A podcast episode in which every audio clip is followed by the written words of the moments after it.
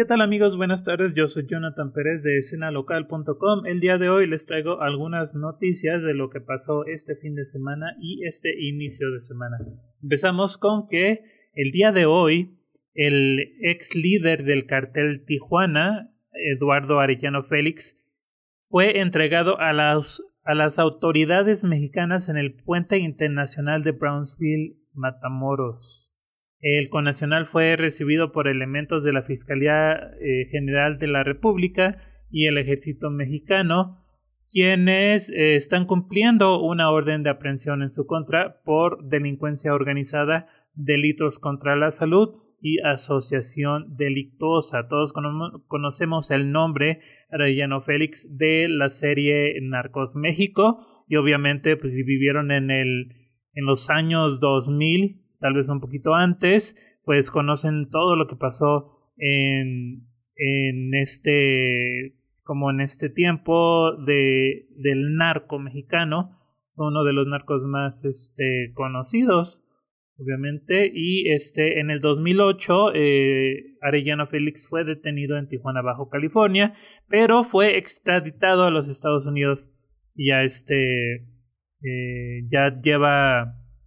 15 años en la cárcel eh, por dos de los siete cargos de, de, los que se le acusó. Esta es una noticia, pues más o menos eh,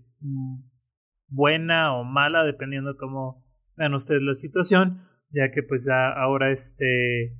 Arellano Félix está de nuevo con autoridades mexicanas. Arellano Félix fue puesto a disposición de un juez del Centro Federal de Readaptación Social número 1, el Altiplano, en Almoloya, Estado de México. Esa es la primera noticia de hoy. Otra noticia fue que Rosita Quintana, la Dama de América, este, si no la conocen, eh, Trinidad Rosa Quintana Muñez, mejor conocida como Rosita Quintana, este, falleció tristemente este lunes a los 96 años de edad. Si no saben quién es también, fue una de las actrices más carismáticas de la época del oro del cine mexicano y actuó con personas como Pedro Infante, Fernando Soler y, y Tintán. Otra noticia, si no estuvieron en línea el día de ayer,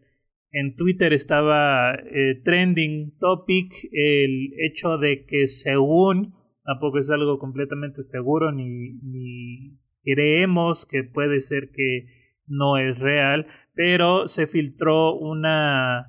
como un tipo de boceto de lo que sería el tráiler para la nueva película de Spider-Man No Way Home y pues tiene una idea más o menos eh, realista, ¿no? De lo que podría ser la película, que es básicamente como todo el mundo se enteró quién es eh, Peter, que Peter Parker, perdón, es el Spider-Man, pues según en este tráiler lo que pasa es que se le pide al Doctor Strange revertir como el conocimiento de la gente, hacer como un tipo de magia para que las personas olviden que Peter es el Spider-Man y según este plan falla y empieza a haber como múltiples dimensiones como juntándose en una y también según ella aparece en el Doctor Octopus también sale el, el, ese personaje de Jamie Foxx que es como eh, de electricidad y también sale otro personaje que no recuerdo en este momento, pero según se, se estarían uniendo los, los Sinister Six de gran fama ya de, de la serie de Spider-Man. Y otra eh, película que se viene haciendo tendencia es que Netflix ha sacado las primeras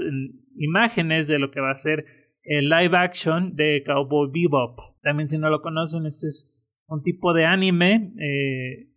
que, que, surgió hace pues, ya varios años, que se hizo incluso uno de los animes más populares, de, que estuvo basado en, en también un anime de 1998. Este, y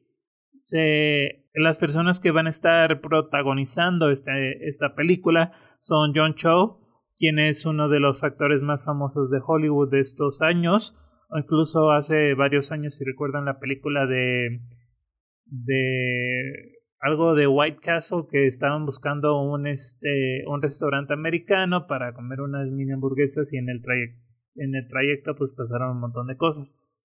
La película es, también va a tener a Mustafa Shakir y a Daniela Pineda. Va a estar compuesta el, el, la música va a estar compuesta por eh, Yoko Kano y uno de los consultores de la película va a ser el director original Shinichiro o Watanabe. Este, y esta película va a salir el 19 de noviembre.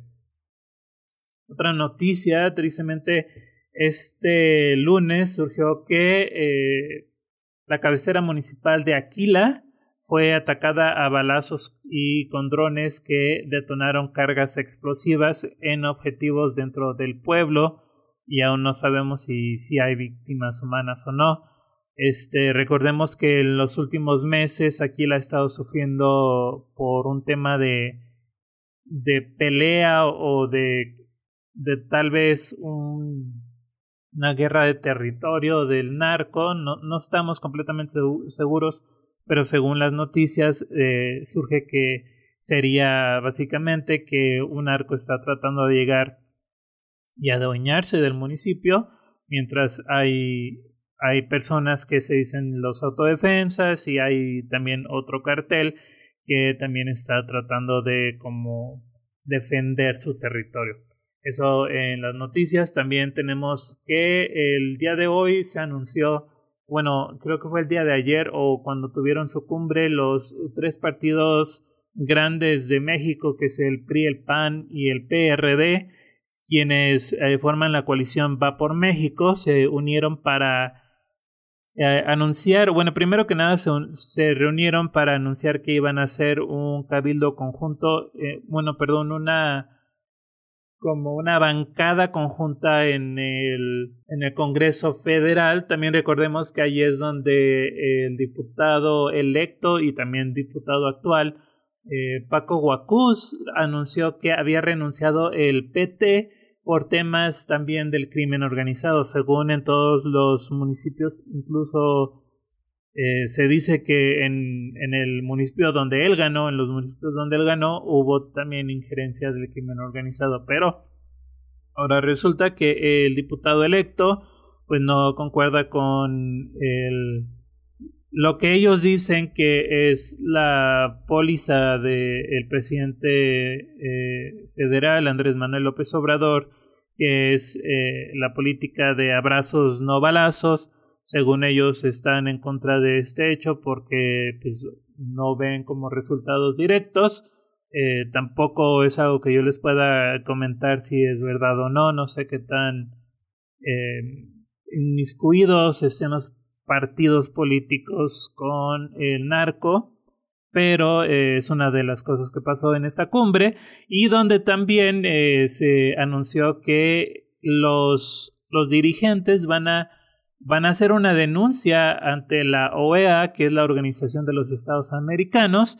que es una organización tipo OMS, pero de los Estados Americanos y que se enfoca un poquito más en esta onda de la soberanía de los países, em, este, van a hacer esa denuncia por la presunta intromisión del crimen organizado en las elecciones de en las últimas elecciones, que es este, según ellos, un uso faccioso de las instituciones para perseguir a los opositores y el hostigamiento de, a los órganos electorales. Perdón. Eh, estuvo obviamente Marco Cortés, Jesús Zambrano, y Alejandro Moreno, quienes son los tres dirigentes de los partidos. También estuvieron otros personajes y este, obviamente, este, este documento se presentó ante el secretario general, quien se ha sido señalado como ultraderechista por, por la oposición, en este caso los actores políticos de Morena, y pues obviamente es algo controversial porque eh, se está diciendo que le quitaría soberanía del país a los eh, mexicanos, ¿no? a, los, a los institutos mexicanos. Esto es básicamente diciendo que México no hizo su trabajo en cuanto a la en cuanto a asegurarse que, que las elecciones se hayan hecho de forma pacífica y que sean completamente legales y pues obviamente a los a las personas que trabajan en esas instituciones pues no les va a agradar este tema. Todavía eh, continuamos con la con la falta de resolución del, de la sala superior del Tribunal Electoral, donde aún se está tocando el tema de si hubo injerencia o no del crimen organizado en las elecciones a gobernador y en dado caso si se van a anular las elecciones y por hecho eh, volver a hacer, ¿no? En este caso le tocaría a, a Vapor México en Michoacán y a Morena poner nuevos candidatos o tal vez los mismos dependiendo de su, de su decisión última. Em, en mi opinión, tengo entendido que pues ahora tal vez sí le tocaría a Raúl Morón ser el candidato de Morena y eh, lo más seguro es que vuelva a repetir Carlos eh, Herrera Tello porque pues es uno de los como máximos logros que quiere obtener Silvano Aureoles antes de irse de, de la gobernatura. También por ahí había otros temas de que en Zitácuaro no se había aprobado la elección de diputado federal, pero pues ya se revertió y en este caso eh, se mantiene como diputada electa Mari Carmen del PT, Morena y Verde. Y este, en más noticias, el gobernador electo del día de hoy, Alfredo Ramírez Bedoya, anunció que eh, se han estado revisando más temas para la entrante administración, según ya se han hablado con alrededor de 20 funcionarios públicos federales para tocar temas de comunicación y transportes, de educación, de migración, entre otros. Incluso el día de hoy eh, estuvo un activista de, de migración, un activista migrante en la rueda de prensa que se da todos los lunes por parte del gobernador electo para hacer hincapié en este tema de que ellos no quieren que según se desaparezca la Secretaría del Migrante, algo que ya se había anunciado por parte del diputado eh, Alfredo Flores, quien había este, hecho como el boceto de lo que serían las primeras recortes, los primeros recortes de las secretarías y unificación de algunas funciones. Como sabemos, este, la Secretaría Migrante es una secretaría que se enfoca más que nada en, en americanos o en migrantes que van hacia Estados Unidos para tratar temas de pues de controversias, de algunas eh, fallas en trámites o algunos apoyos que se necesitan en ese, en ese aspecto. Y según pues existe demasiada burocracia en ese hecho, hay más, eh, más personal de lo necesario tal vez por las funciones que tiene la Secretaría. Como sabemos, a nivel federal no hay una Secretaría del Migrante, entonces, eh, aunque Michoacán es uno de los estados que más tiene migración a Estados Unidos, se supone que por los temas de los consulados, que son bastantes, podría haber este sobre recurso de o el sobreuso de recurso en ese aspecto, tal vez recortando las nóminas y unificando, que es lo que se quiere hacer con la Secretaría de Bienestar Estatal, se podría tocar los temas independientes que uh, se tocan en el día de hoy y tal vez buscar algunas otras alternativas para los problemas que tal vez no se resuelven con eh, de forma tan fácil. Recordarles, nos pueden buscar en escena local M, estamos en todas las plataformas de redes sociales y eh, la última noticia antes de despedirme es que, bueno, antes de eso eh, sabemos que está el huracán Grace, pero eh, hace tiempo se había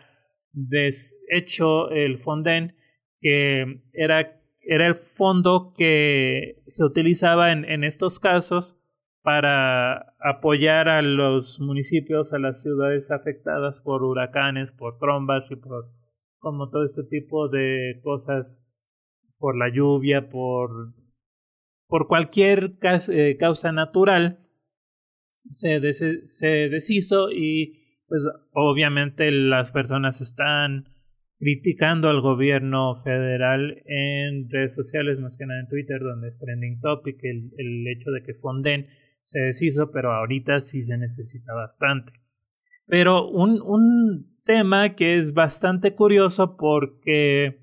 es muy controversial, pero también tiene mucho jugo para exprimirse en el, en el tema de, como de farándula, pero también de política, es que el ex candidato presidencial eh, Ricardo Anaya anunció que se va a exiliar, o sea, se va a desaparecer por, por el tema de que está siendo buscado por la Fiscalía General de la República con un citatorio que incluso lo se estaría promoviendo que visite el, la, el penal, pues, o sea, que vaya a la cárcel. Obviamente no sabemos todos los, los detalles, se, pueden leer en, la, en, el Internet, pueden googlear el, el caso de Ricardo Anaya, porque hay esta pelea con el presidente Andrés Manuel de que el presidente está diciendo que si no tiene nada que ocultar, pues que no se exilie, que no se vaya, que no huya, y eh, Ricardo Anaya está diciendo pues que es un caso de persecución política porque pues Andrés Manuel no quiere que Ricardo sea el candidato para el 2024 y pues nosotros no sabemos de dónde queda, ¿no? En dado caso, en mi opinión, si hay un citatorio, pues debería de atender y si tiene las pruebas, seguramente tienes tiene buenos abogados. Tengo entendido que él también es un muy conocedor de las leyes. Podría eh, dar la batalla en contra de cualquier como especulación hay en su contra, pero, pero también no sabemos, ¿no? No sabemos si, si realmente hizo lo que está siendo acusado de, de haber hecho. Este, según lo que él dijo, eh, Ricardo Anaya dice, en tiempos de autócratas como López Obrador, el exilio es la única alternativa para seguir luchando. Sigue, continúa diciendo, el exilio es la única alternativa para poder seguir luchando porque dejarte encarcelar por un autócrata muchas veces significa perder la batalla. Y por otra parte, eh, comentan, él ha pensado que así, echándome la culpa, sintiéndose perseguido, la iba a librar muy mal, dijo Andrés Manuel de que se trataba que de una maniobra politiquera y este lo exhorta a que declare. Pues en ese caso dice si tienes las pruebas si tienes como todos los papeles en orden si no hiciste nada mal pues adelante y, y atiende la cita y seguramente saldrás ileso no esto sobre el, el asunto de Odebrecht que conocemos como un caso muy famoso incluso ya han pisado muchas personas eh, la cárcel por ese tema y también Ricardo Anaya está inmiscuido en el tema. Y pues por mi parte eso es todo. Recuerden, nos pueden mandar un mensaje a john.escenalocal.com o nos pueden comentar en Facebook, en Twitter o en Instagram cualquier duda o opinión, cualquier eh, aportación, con gusto la aceptamos. Y recuerden, todos los jueves estamos con el tema de hablemos de